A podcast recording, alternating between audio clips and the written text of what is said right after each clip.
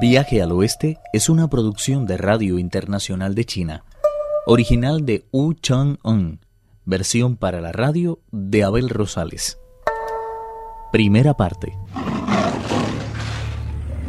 El monje Tripitaka fue atrapado por un tigre que está al servicio de un monstruo. Sun Wukong se ha presentado en la caverna para rescatar a su maestro. El tigre desafiante dijo al rey mono. ¿Se puede saber de dónde vienes, monje mono, para osar romper la paz de aquí, reina? Maldita bestia mudadora de piel. ¿Todavía te atreves a preguntarme qué es lo que hago aquí? En vez de hablar, lo mejor que podrías hacer es poner en libertad a mi maestro. De lo contrario, acabaré con tu vida. Atrapé tu maestro con el fin de servírselo con un poco de arroz a mi señor. Si fueras un poco listo y supieras lo que conviene, ahora mismo abandonarías el campo. Si no, te echaré mano y también tú acabarás sobre la mesa del gran rey. Será como un regalo extra. Al oírlo, el peregrino se puso furioso. El tigre de la vanguardia echó mano de las cimitarras y se dispuso a hacer frente a su adversario.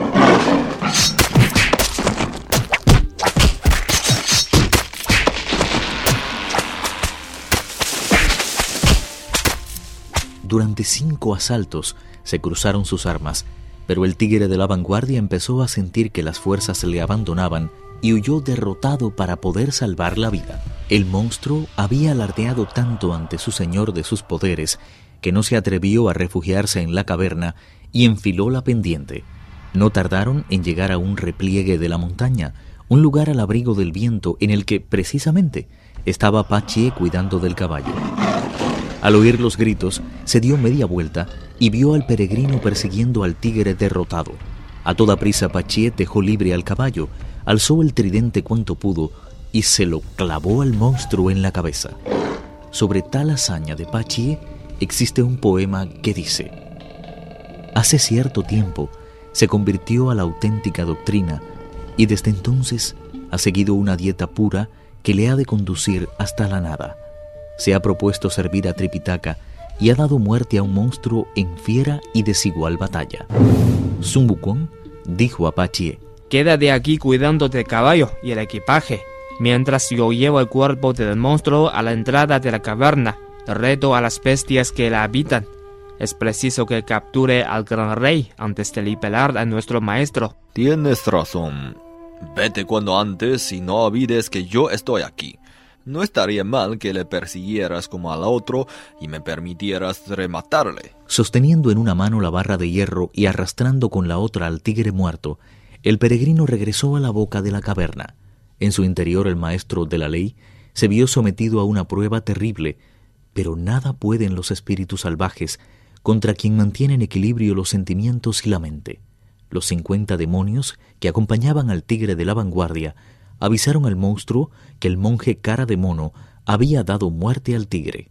El monstruo dijo, He oído hablar mucho de ese peregrino Sun y estoy ansioso por salir ahí afuera para descubrir por mí mismo qué clase de persona es.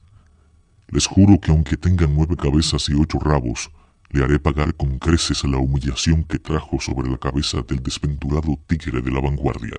Los demonios trajeron la armadura a toda prisa y le ayudaron a ponérsela. Cuando todas las cintas estuvieron anudadas y las hebillas abrochadas, el monstruo tomó un tridente de acero y salió de la caverna al frente de todos sus demonios. Aunque el gran sabio no se movió del sitio al verle, quedó hondamente impresionado por la marcialidad de su porte. Sun Wukong dijo, Deja inmediatamente en libertad a mi maestro. El monstruo le miró con más detenimiento y al ver la poca estatura del peregrino y sus mejillas hundidas, soltó la carcajada diciendo, Te tenía por un héroe invencible, y ahora veo que no eres más que un espíritu enfermo, al que no le queda más que el esqueleto. El monstruo, volviendo el tridente contra el peregrino, trató de clavárselo en el pecho. El gran sabio levantó oportunamente la barra y tras desviar la trayectoria del tridente con el movimiento que llaman del dragón negro que barre el suelo, descargó un golpe terrible sobre la cabeza del monstruo. De esta forma, dio comienzo una terrible batalla delante mismo de la caverna del viento amarillo. Las dos armas eran dignas de las manos expertas que las blandían. Los dos valientes lucharon sin desfallecer durante horas, sin que pudiera vislumbrarse un seguro vencedor. El monstruo y el gran sabio se enfrentaron durante más de 30 saltos, pero el resultado de la batalla permanecía tan incierto como cuando se inició. Buscando una rápida victoria, el peregrino decidió hacer uso del truco conocido como el cuerpo detrás del cuerpo. Para ello se arrancó unos cuantos pelos, los trituró con los dientes y gritó al tiempo que los escupía con fuerza. Se convirtieron en más de 100 peregrinos con sus correspondientes barras de hierro que rodearon al monstruo con rapidez. Sobresaltado, el monstruo hubo de acudir también a sus profundos conocimientos de magia. Creó un violento huracán con el que barrió a todos los pequeños peregrinos que habían surgido de los pelos del gran sabio y les mandó dando tumbos por el aire. Ukon se vio forzado de esta forma a admitir la derrota y abandonó apresuradamente el campo. Chupachie, mientras tanto, se preguntó qué tal le estaría yendo al peregrino en la batalla y si habría liberado ya a su maestro. Pero en ese mismo momento el viento cesó y el firmamento volvió a llenarse de luz. Cuando más tranquilo estaba, por no saber qué decisión tomar, vio aparecer por el oeste al gran sabio, que venía haciendo toda clase de ruidos. Pachie se inclinó ante él y exclamó Menudo huracán. ¿Se puede saber dónde has estado todo este tiempo? Terrible en verdad. Jamás había visto en mi vida nada igual. El monstruo me atacó con un tridente de acero y yo me defendí con mi parra de hierro. Durante más de treinta asaltos medimos nuestras fuerzas, sin que ninguno de los dos pudiera arrojarse una clara ventaja. Viendo que la cosa iba para largo, decidí valerme de la magia del cuerpo detrás del cuerpo. Al verse rodeado, sintió pánico y produjo ese huracán formidable que tú mismo acabas de presenciar.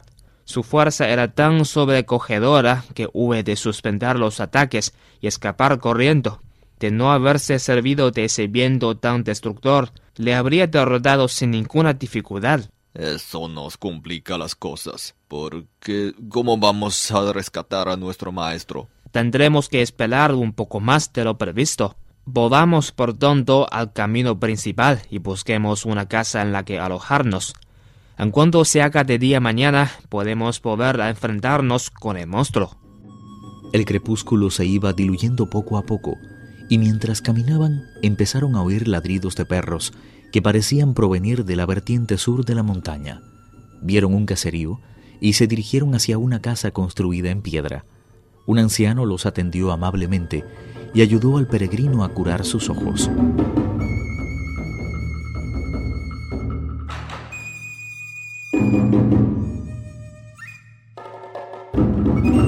Al siguiente día, Sun Wukong comprobó sorprendido que no había ni casa ni habitación alguna, sino simplemente unas cuantas acacias y yacían en una pradera. ¿Cómo es posible que no hayamos oído nada mientras ellos desmantelaban toda la casa? Déjate de ser tonterías de una vez. Ve aquel árbol de allí y echa un vistazo a ver lo que dice el papel que hay pegado en su tronco. Pachie así lo hizo y comprobó que se trataba de un poema de cinco líneas que decía, Esta, que humilde morada parece, no lo es en absoluto. Los guardianes de la ley levantaron esta casa para poner en sus manos el bálsamo maravilloso que curara sus heridas. No teman y hagan cuanto esté en sus manos para derrotar a la bestia. Chupachie, sorprendido, preguntó, ¿Y este poema qué significa?